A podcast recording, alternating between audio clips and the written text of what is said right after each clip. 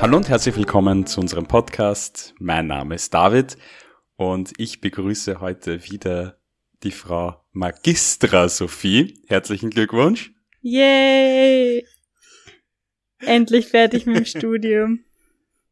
Ich freue mich vor allem, ich freue mich vor allem deswegen darüber, jetzt können wir sagen, wir sind nicht zwei Hobbystudenten, die das machen, sondern ein Hobbystudent und eine Juristin. Ja, der Abschluss macht mich einfach so viel professioneller. Es ist ein Wahnsinn.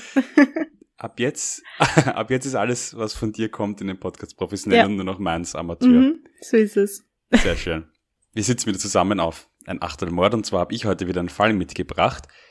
Und zwar ist es diesmal eigentlich wieder eine Spezialfolge, denn heute ist ja Montag und dieses Wochenende fand in Wien und auch generell dieses Monat finden weltweit wieder die Pride Parades statt, also die Regenbogenparaden.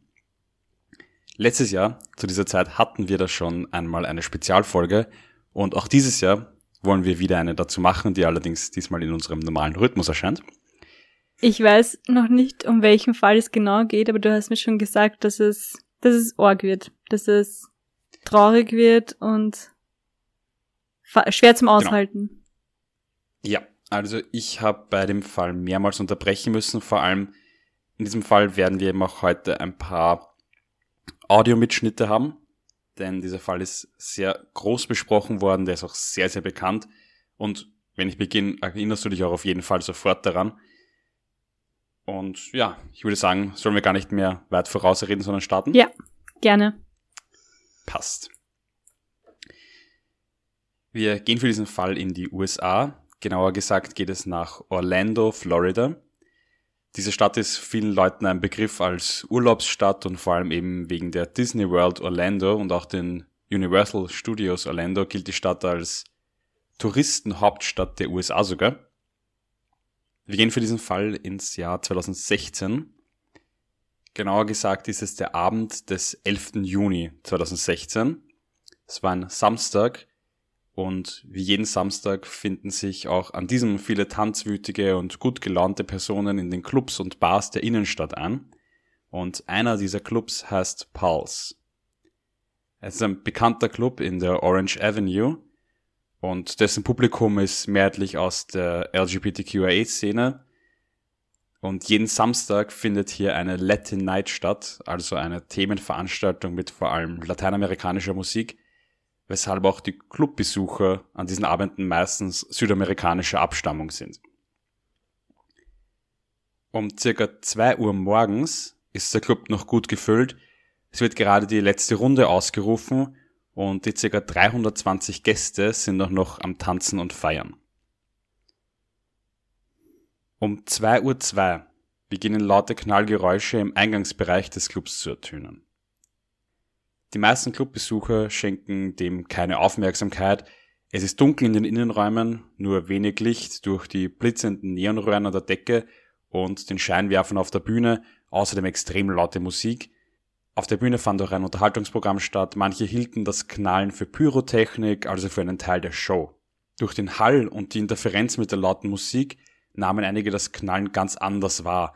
Einer der Barkeeper sagte später, dass er es für ein technisches Problem hielt, also dass die Boxen defekt waren oder etwas mit der Verkabelung defekt war. Einem der DJs kamen die Töne allerdings sehr komisch vor. Das klang nämlich gar nicht wie die normalen Special Effects von Shows und das klang auch nicht wie ein technisches Problem. Er drehte daher seine Musik leiser und ihm war sofort klar, dass die Töne etwas anderes waren. Er stoppt sofort die Musik und schrie laut in die Menge, Lauft, raus hier. Da ist ein Typ mit einer Waffe. Am Eingang steht an diesem Abend ein Polizeibeamter, der eine extra Dienstschicht macht. Er gibt dir das Polizeiradio die Signalnummer 43 durch. Das steht für Police Officer in Immediate Need of Assistance, also Beamter braucht dringend Hilfe und gibt ebenfalls durch Shots fired, Shots fired, Shots fired. Er gibt in den nächsten Minuten auch noch weitere Funksprüche durch, meldet hier auch, dass bereits mehrere Personen getroffen und am Boden liegen. Anschließend verschanzt er sich hinter einem Auto und gibt mehrere Schüsse auf den Angreifer ab. Gerade mal eine Minute und 20 Sekunden dauert es, bis weitere Polizisten vor Ort sind. Der Angreifer hat nach den auf ihn abgefeuerten Schüssen sich in das Gebäude bewegt und schoss nun auf seinem Weg über die Tanzfläche auf die Clubbesucher ohne richtiges Ziel, sondern einfach in die Menge. Während die Polizei sich organisiert und weitere Beamte zu Hilfe gerufen werden, brach im Club selbst die Hölle los. Der Eingang war gleichzeitig auch der Hauptnotausgang. Die eingeschlossenen Personen wussten nicht wohin. Ein Mitarbeiter brach währenddessen ein Loch durch einen Zaun. Der Club hat nämlich auch einen Außenbereich die Menge versucht währenddessen über die Notausgänge ins Freie zu gelangen. Einige flohen in die Garderobe, die Toiletten, hinter die Bar oder legten sich auf den Boden, beziehungsweise wurden sie von der Menge zu Boden gerissen. Einige der am Boden liegenden waren auch bereits getroffen, manche von ihnen stellten sich tot. Laut der späteren Zeugenaussagen, die sich im Inneren befanden, soll der Angreifer während seinem Weg über die Tanzfläche auch aus direkter Nähe auf die am Boden liegenden geschossen haben, egal ob sie bereits tot waren oder nicht. In den fünf Minuten, die er sich über die Tanzfläche des Clubs bewegt, gibt er aus seinen zwei Waffen insgesamt 200 Schuss ab. Das Ganze kann aus den Audioaufnahmen der Polizei rekonstruiert werden. Das ist ein Schuss alle 1,5 Sekunden. Die Pausen zum Nachladen sind hier aber bereits mit eingerechnet. Boah. 2 Uhr 8, sechs Minuten nachdem der erste Schuss gefallen ist, betritt ein Erstkontaktteam über den Außenbereich den Club und beginnt Besucher zu evakuieren. Eine Minute später steigt ein zweites SWAT-Team über ein großes Fenster im Eingangsbereich in den Club ein. Und die Aussagen dieses Teams geben auch die ersten Eindrücke darüber, was in dem Club eigentlich vor sich geht. Die einzigen Lichtquellen waren eine Diskokugel sowie ein paar bunte Lichter im Bühnenbereich, sonst war es dunkel. Der Boden und die Bühne waren voll mit Körpern, manche davon absolut regungslos, und das Einzige, was man hörte, waren Schüsse aus einem anderen Raum, das verzweifelte Schreien von Verletzten und das Läuten der Telefone von Opfern, deren Familien sie zu erreichen versuchten. Der Angreifer wird nicht auf der Tanzfläche vorgefunden. Zu diesem Zeitpunkt erreichen die Polizei aber Anrufe aus den Toiletten. Der Angreifer befindet sich nun dort. Und um das weitere Vorgehen der Polizei verständlich zu machen, muss ich hier kurz erklären, wie in einer solchen Situation vorgegangen wird. Also es gibt eine durchgehende Verbindung zwischen der Notrufzentrale, der Einsatzleitung außerhalb des Clubs sowie den Teams im Club selbst. Und je nach Situation gibt es ein ganz vorgefertigtes Protokoll, das die Prioritäten festlegt. Beim Betreten des Clubs handeln die Beamten noch nach dem Prinzip von Active Shooter, also einem aktiven und weiter Schüsse abgebenden Angreifer. Und in diesem Fall ist die Priorität das Eliminieren der Gefahr, also einfach gesagt auf den Angreifer zu schießen. Und in einem späteren Interview erklärt das dann auch einer der Beamten, das war dieses erste Contact-Team, das als allererstes hineinging, dass er in den Club kam und dass eine am Boden liegende Person seinen Knöchel mit der Hand umschloss und Hilf mir gesagt hat, er aber im Lautprotokoll weitergehen muss und der Person nicht helfen darf, sondern weitergehen muss, um den Angreifer zu finden. Die Polizei sucht also diesen Hauptraum nach dem Schützen ab und sichert alle Ein- und Ausgänge und sobald das passiert ist, werden dann die lebenden Personen evakuiert. Was zu diesem Zeitpunkt also bereits klar ist, ist, dass das Gebäude umstellt und von außen gesichert ist. Außerdem wurde vor dem Gebäude ein Notärzteteam und Rettungskräfte wurden gerufen, die vor dem Gebäude eine Triagestation errichteten. Also Triage, das kennt man ja, glaube ich, mittlerweile eben durch die Pandemie, dieses bekannte Verfahren zur Priorisierung von medizinischer Hilfeleistung bei unzureichenden Ressourcen, wie das heißt. Mhm. Also es wird dort durch ein Team versucht zu eruieren, wer als erster welche Hilfe braucht. Auch wie du vorher gesagt hast, dass dieser eine Beamte den am Boden liegenden Menschen, Person nicht helfen durfte, weil das Ziel jetzt ein anderes ist, das finde ich einfach immer so schwer, weil für die Person ist es wahrscheinlich unbegreiflich. Die denkt sich wahrscheinlich, ah, warum hilft er mir nicht? Aber um irgendwie diese alle Leute, die dort sind, mehr zu schützen, ist es halt irgendwie wichtig. Aber das finde ich wieder, ich meine, ein bisschen eine Form von wiegt man jetzt ein Menschenleben mit mehreren, ähm, gegen mehrere ab, weißt du, ich meine? Ich meine, ich verstehe schon, dass mhm. so eine Eins, ein Einsatz muss nach einem bestimmten Protokoll verlaufen, weil ich meine, das SWAT-Team ist dafür da, die Gefahr zu eliminieren, wie du gesagt hast, aber trotzdem, ich finde auch generell bei solchen ähm, Massen, wo ein Anschlag passiert, ist es manchmal extrem schwer, sich in jede einzelne Person hineinzuversetzen und wieder zu realisieren, dass hinter jeder Person ein Leben steckt, eine Familie steckt, Freunde steckt und man sagt halt immer so, ja, in diesem Club waren 300 Leute und da war ein Angreifer, aber wie du jetzt sagst, der eine Mensch, der da am Boden liegt, das ist ein Leben. Ähm, ja, es ist halt, wenn man sich das real, realisiert, also ich finde das irgendwie, ja, arg. Ja, absolut. Und das ist auch, man merkt das dem Polizisten noch an, ich glaube, das lastet auch auf denen. Mhm. Ähm, er sagt aber auch selber, es ist einerseits nicht nur das Polizeiprotokoll, es ist auch in Florida Gesetz, mhm. dass sie so nach dem vorgehen müssen, weil es gilt natürlich auch immer, dass der Selbstschutz auch ja. vorgeht. Und wenn er jetzt angenommen jemanden nehmen würde und hinaustragen würde, dann macht er sich vielleicht zum Ziel. Ja. Genau daneben und würde beginnen zu schießen, würde vielleicht noch mehr Personen ja. Ähm, ja, ich verstehe es eh, dass es so ist, ja. Deswegen, ich verstehe es auch, aber es ist natürlich, es ist eine extrem auch schwere ethische Bes ja, äh, Frage, was man da macht. Ja. Das Ganze generell mit dieser Triage ist ein extrem schweres und komplexes Thema, also weil man muss ja entscheiden, wer Aufmerksamkeit von der medizinischen Betreuung bekommt, wer die Mittel bekommt, weil natürlich ist da auch noch nicht klar, wie viele Leute da sind. Es gibt nicht genug Krankenwegen auch zum Beispiel einfach so schnell. Und es muss auch für die Beamten extrem belastend sein, diese Entscheidungen zu treffen. Ich meine, das sind Entscheidungen, die Leben und Tod sind. Und eben auch von diesem Ärzteteam, das Notärzteteam, das als ja, erstes dort das, war ja. und eben diese Entscheidungen treffen muss. Ja. Der Anruf aus den Toiletten um 12.15 Uhr ändert dann das Geschehen vor Ort. Der Angreifer hat mich aufgehört zu schießen und laut dem Zeugen am Telefon lud er gerade nach. Und dadurch, dass er nun in den Toiletten verbarrikadiert war, wird aus dem Active Shooter durch diese neue räumliche Situation ein Geiselnehmer. Mhm. Das ändert auch für die Polizei das Vorgehen, denn nun ist es so, dass alles gesichert wird, aber nun geht es wirklich darum, die Menschen zu retten, die Menschen zu schützen, die sich im Gebäude befinden.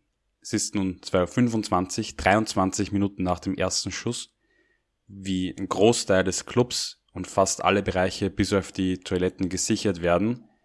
59 Personen werden in den nächsten 10 Minuten noch von Polizeibeamten aus dem Club und aus den kleinen Räumen, die sich daneben befinden, außer Gefahr gebracht.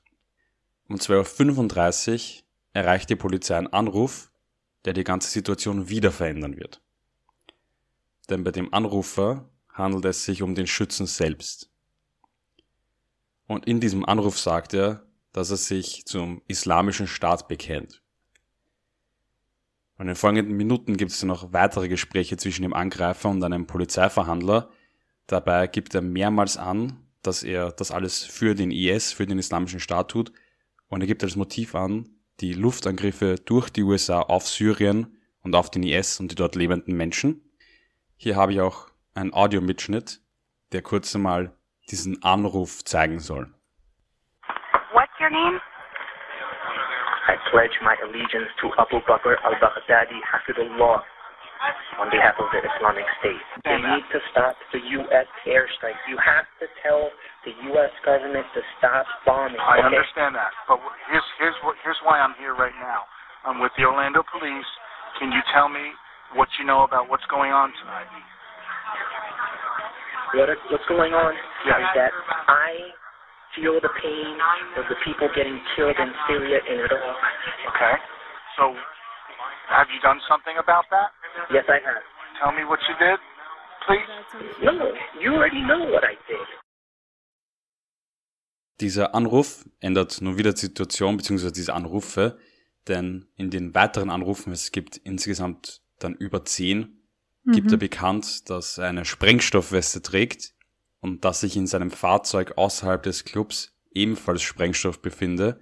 Und zwar so viel, dass es den ganzen Block zerreißen könnte. Da nun keine Schüsse mehr fallen und es sich eben um eine Geiselsituation handelt, wird jetzt auch das oberste Ziel, die Menschen in den Toiletten zu retten und den Angreifer zum Aufgeben zu überreden.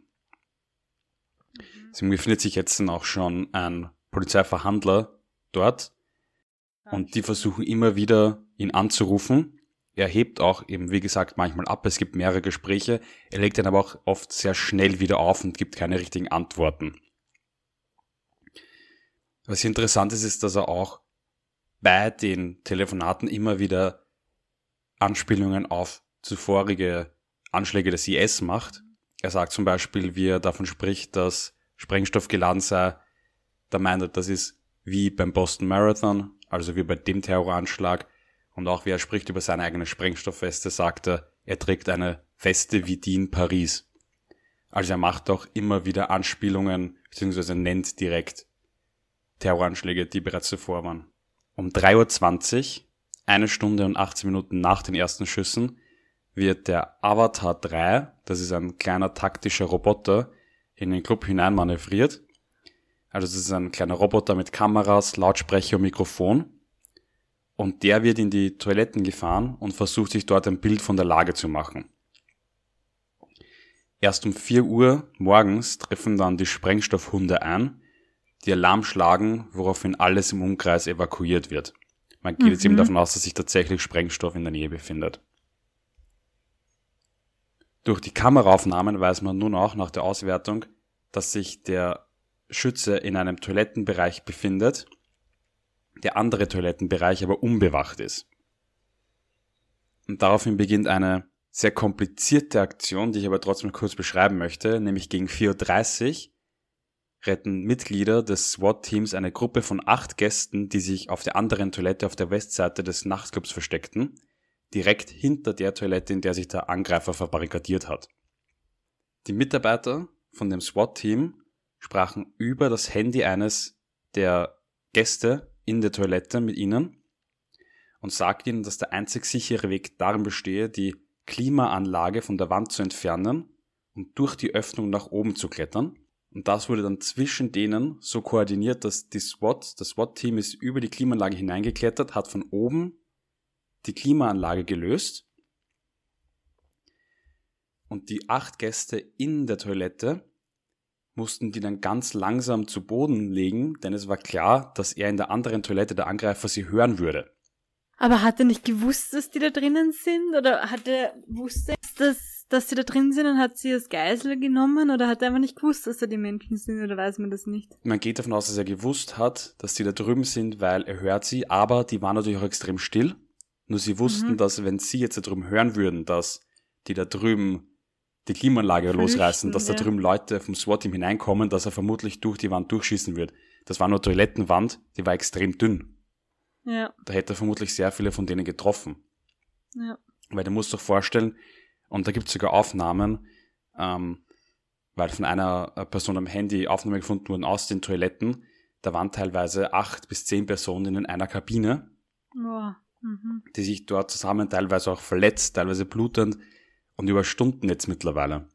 Mhm. Weil es war mittlerweile vier Uhr, das ist zwei Stunden lang waren die schon da drin.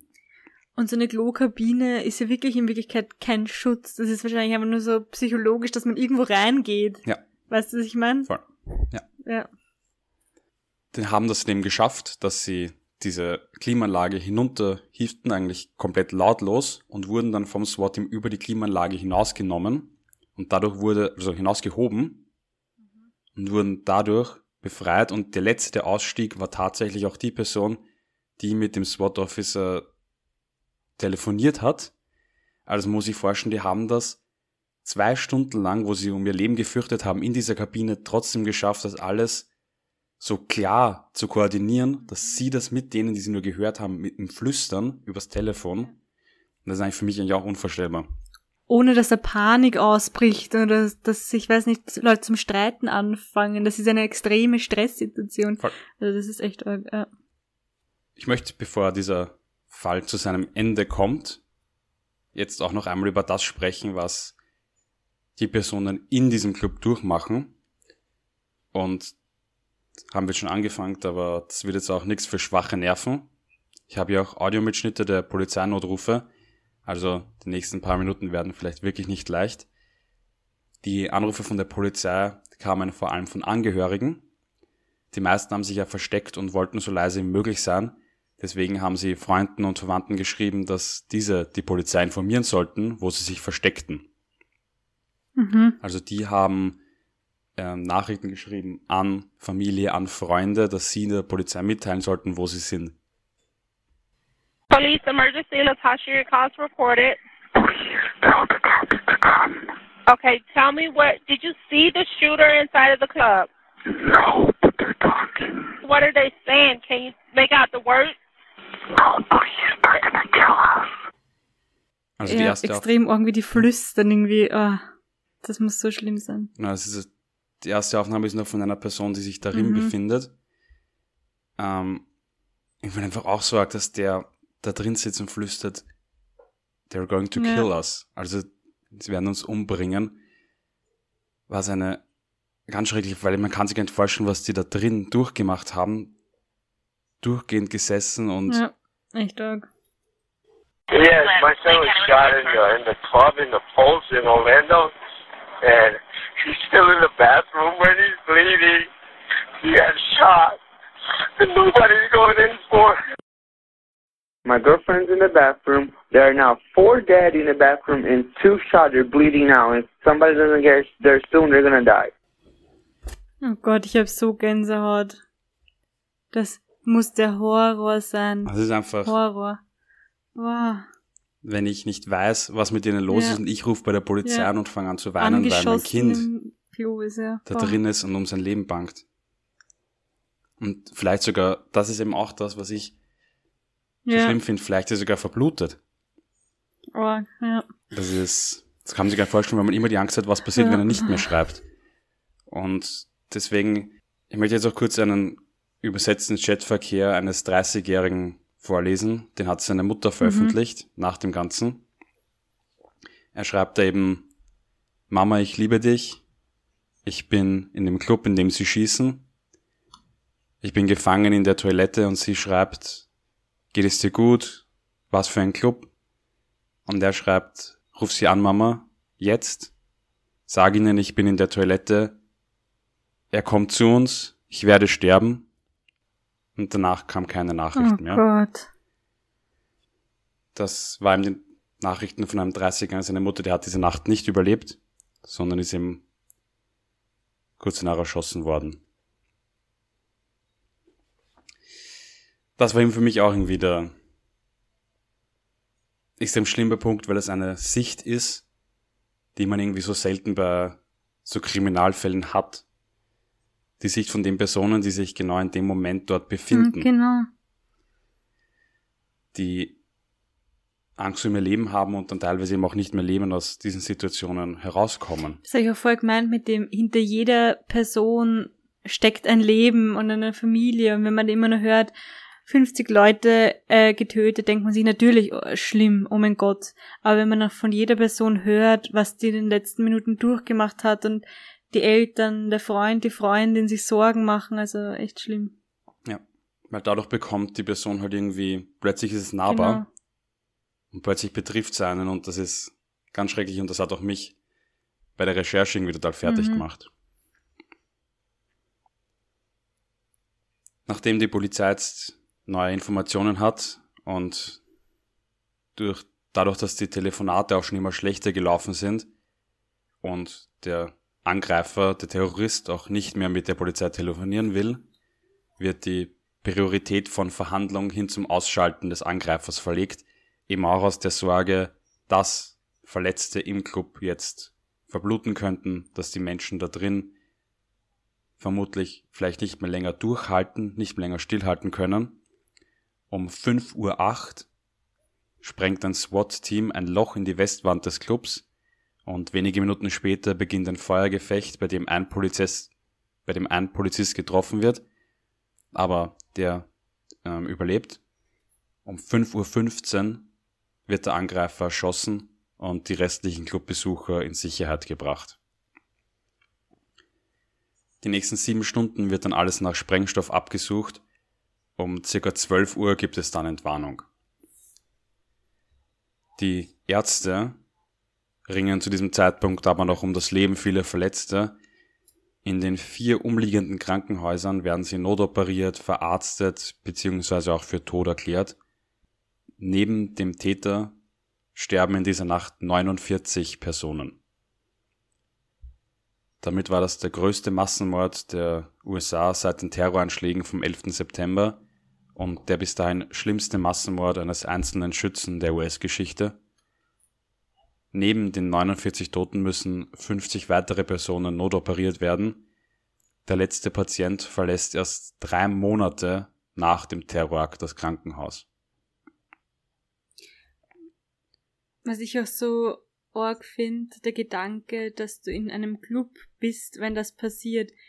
Du kannst nirgendwo weglaufen in Wirklichkeit. Es, es gibt ein paar Notausgänge, aber auch, wie du sagst, Leute übertrampeln dich vielleicht, du fliegst hin, es ist alles dunkel, die Musik zuerst noch, bis du realisierst, was da passiert, und du bist irgendwie in einer Falle. Und das muss, das ist, muss so schlimm sein. Das war ein Punkt, den ich auch am Ende mit dir noch besprechen wollte, sogar. Gut, dass du ihn jetzt schon angesprochen hast. Ich habe darüber selber nachgedacht, auch. Ähm, da zum Beispiel gedacht, der Club, in den ich normalerweise meistens gehe, wenn da der Hauptausga Haupteingang, wenn der irgendwie verschlossen ist, wenn von dort die Person kommt, ich wüsste nicht einmal, wo ein zweiter ist. Ich wüsste nicht einmal, wo ein Weg hinaus ist, denn die meisten sind das dann entweder ein Zaun oder etwas, weil ja man immer denkt, damit Leute nicht von woanders hineinkommen. Eben, ja. Nur was passiert, wenn man eben hinaus muss? Ja. Und ich wüsste das selber auch nicht, das habe ich mir auch gedacht. Und wenn du dann zum Beispiel wie in die Toilette oder so rennst, weil du denkst, da kann ich mich verstecken, dort ist es sicher. Aber es ist eigentlich nur noch mehr eine Falle. Das ist auch, ja. das ist gleichzeitig auch ein, eine Sackgasse. Genau. Aber ich verstehe es und ich bin mir. Ich verstehe es aber von der psychologischen Sicht her, dass man dorthin rennt. Wenn man sich denkt, da kann man eine Tür zumachen, aber dass es eigentlich nichts bringt. Ja, ja. Natürlich. Ja. Auf jeden Fall. Ich glaube auch, man kann das gar nicht sagen, weil wenn du in dieser Situation bist, denkst eh, du ja ich nicht. Würde vielleicht auch hinein. Ja, was sicher, ist das sicher, Beste? Ja. Ich würde auch, man läuft einfach Eben. weg von dem, wo es Meistens ist. kann man. Man kann ja auch nicht davon ausgehen, genau. dass es man kann ja vielleicht manchmal auch nur ja. in eine Richtung rennen, wenn da eine Masse an Leuten sich bewegt. Du hast ja vielleicht gar keine Wahl. Ja, ja ich glaube auch, das ist gar keine eigene ja. Entscheidung, weil ich habe nicht rund um mich Platz. Genau. Ich werde mitgerissen und ich laufe mit dem, wo die anderen Menschen genau. hinlaufen. Finde ich auch irgendwie eine ganz arge Geschichte, weil irgendwie das mit dieser Clubsituation ist etwas, das irgendwie fast jeder kennt oder zumindest, weiß ich, alle jungen Leute kennen das in so einem Club. Das ist eine Situation, die jedem schon mal miterlebt hat. Ja. Das ist nicht irgendetwas, das unnahbar ist und dass man denkt, dass da, ja, es ist ein bisschen so, wie wenn, wie ich immer gedacht habe, so bei Amokläufen an Schulen, was auch irgendwie jeder kennt, wo es auch ist, dass man sich in der Klasse verbarrikadiert, der möchte auch keiner auf den Gang mhm. hinaus, obwohl das der einzige Ausweg Eben. ist. Aber jetzt, wenn ich so an einen, an einen Club denke, ich meine, jetzt sperren sie bald wieder auf, da muss ja auch nur ein irgendwas passieren, die Technik, ein Funke, da beginnt es vielleicht zum Brennen und man weiß nicht, wo man hinrennt. Eigentlich ist das wirklich arg. Also ich glaube, wenn ich das nächste Mal in den Club gehe, muss ich echt mal darauf achten, wo da die Notausgänge sind. Aber wirklich, daran denkt man nicht. Man geht da rein, ist vielleicht betrunken, hat Spaß, aber das ist eigentlich voll die Quelle, dass da irgendwas passieren kann für mich, ich habe mir genau das gleiche gedacht, vor allem wenn ich an Wien mhm. denke. In Wien sind die meisten Clubs ja unterirdisch. Mhm. Ich wüsste jetzt auch nicht, wo ich in den meisten Clubs, wo ich hingehe oder so einen, einen Notausgang hätte oder Bars oder. Es muss einen Notausgang geben, es gibt sicher einen, aber wo sind Es muss einen geben, nur ja. ich, ich, ich wüsste nicht, wo ich ihn ja. finde. Ich wüsste ich mein, ihn nicht. Oben ich hätte mich noch nie danach Muss ja irgendwie das Licht sein, dieses Grüne, aber darauf. Ich hätte mich noch nie danach umgeschaut. Wenn es dunkel ist, noch Eben. dazu. Also man sollte echt mal drauf achten. Leute, ja. muss, das ist was eigentlich eh arg.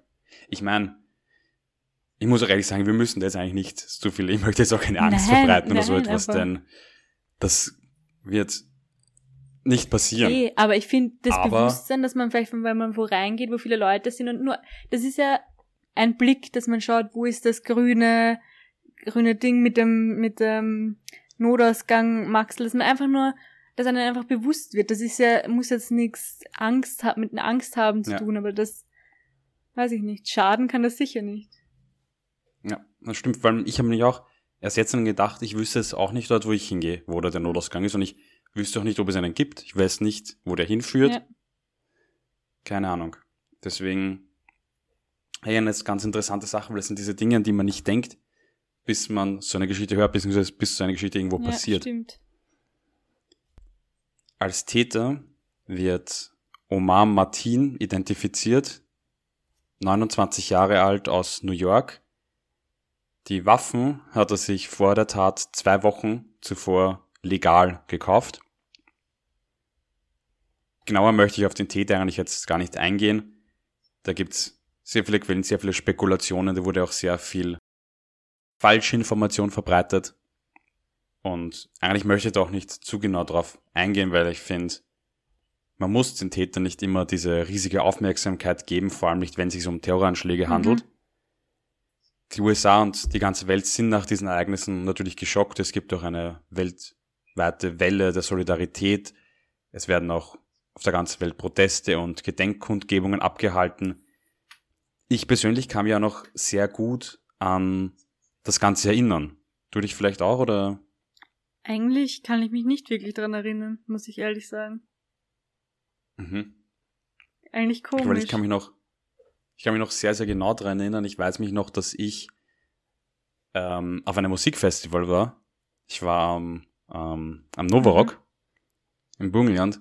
Und da weiß ich noch, weil da habe ich die Nachricht so als so einen Newsflash auf mein Handy bekommen und war total schockiert, wie ich davon gehört habe. Deswegen, ich kann mich da noch Mhm. sehr genau dran erinnern eigentlich.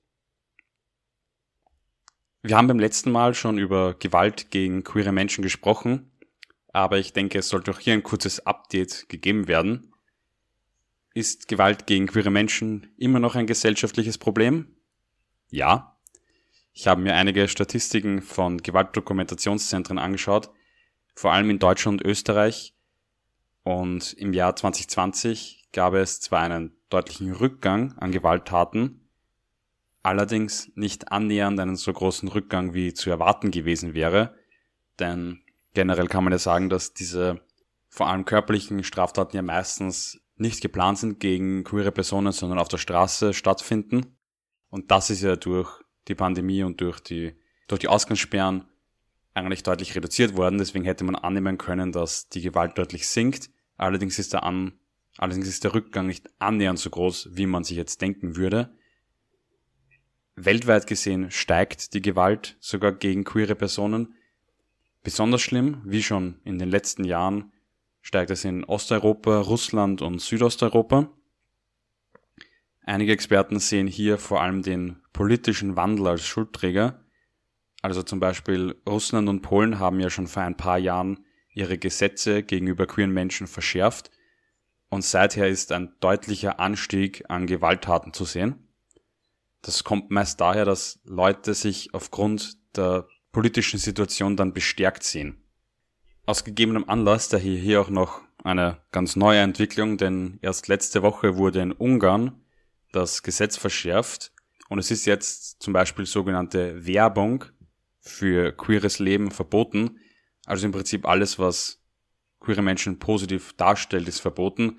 Zum Beispiel auch die Regenbogenfahne oder es wäre zum Beispiel auch eine Werbung, in der sich zwei Männer oder zwei Frauen küssen, verboten. Einfach unglaublich, Wie genau das- dass das einfach im 21. Jahrhundert erstens noch Thema ist Ja. und zweitens einfach solche Gesetze normiert werden.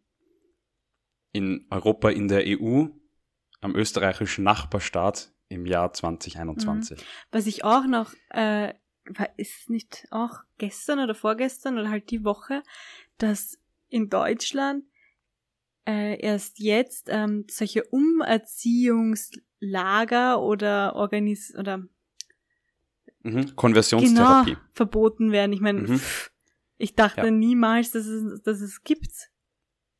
Ja, das gibt's immer noch in einigen Ja. europäischen Ländern. Ich bin gar nicht sicher, ob es in Österreich nicht auch erst dieses Jahr vom Nationalrat ähm, verboten worden Mhm. sind. Genau, diese Konversionstherapien hat's immer noch gegeben. Also kurz zu erklären, Konversionstherapien sind diese Therapien, die gemacht werden, um, also laut ihrer eigenen Ethik, um homosexuelle Menschen zur Heterosexualität zu erziehen. Ganz abgesehen davon, dass Diese- man doch weiß, dass das nicht geht, erstens. Ich meine, ganz Ja. ab, ganz geschweige denn, warum sollte man das tun, aber das ist einfach, Ja. geht nicht. Das ist die Psychologie und Die sind- Genetik. Ja, sind wissenschaftlich Ja. gesehen auch natürlich Ja, komplett widerlegt, dass diese Therapien jemals irgendwo funktioniert hätten. Aber dennoch, ja, die gibt's immer noch in weiten Teilen der Welt, auch in Europa immer noch. Und da wird das jetzt eben ein was, vielleicht bei uns, jetzt ändert sich vielleicht einiges, aber man sieht auch wieder, wie zum Beispiel in Ungarn und auch in anderen Ländern Osteuropas werden Gesetze wieder verschärft, auch erst in Polen vor ein paar Jahren. Und das ist für mich auch gesehen ein riesiger Rückschritt in dieser Zeit eigentlich noch, dass man sagt, das kann jetzt noch im 21. Jahrhundert so sein. Die EU hat mittlerweile auch ein Verfahren eingeleitet gegen dieses Gesetz in Ungarn. Was da genau rauskommen wird, wird sich erst zeigen. Aber es ist zumindest gut, dass hier auch die westlichen Staatengemeinschaft dann noch irgendwie ein Verfahren einleitet, also dass zumindest gesagt wird, das ist nicht in Ordnung. Ich möchte noch dazu sagen, dass meine wichtigste Quelle für diesen Fall war ein, ein extrem ausführlicher Polizeibericht. Den kann man online einsehen. Der ist fast 200 Seiten lang mit exakten Plänen des Clubs. Da gibt es auch einen exakten zeitlichen Verlauf, wo teilweise auf die Sekunde genau gesagt wird, wann was passiert ist. Weil eben dieser Fall in den USA so ein großes Medienecho hatte und deswegen hat auch die Polizei sich genötigt gefühlt, zum Beispiel die Bodycams freizugeben auch die Anrufe freizugeben, damit sich eigentlich jeder ein Bild davon machen kann, was hier genau passiert ist. Ich kann auch gern einen Link zu dem PDF in die Shownotes geben, falls sich wer noch mehr dafür interessiert. Ich würde sagen, wir haben alles besprochen. Es war heute wieder ein bisschen ein, ein schwererer Fall, ein Fall, der schwerer zu ertragen ist, für uns zumindest, wie ich das jetzt erlebt habe. Und ja, ich würde sagen, wir trinken jetzt trotzdem noch unser Achtel aus und hören uns dann in zwei Wochen wieder auf ein Achtelmord.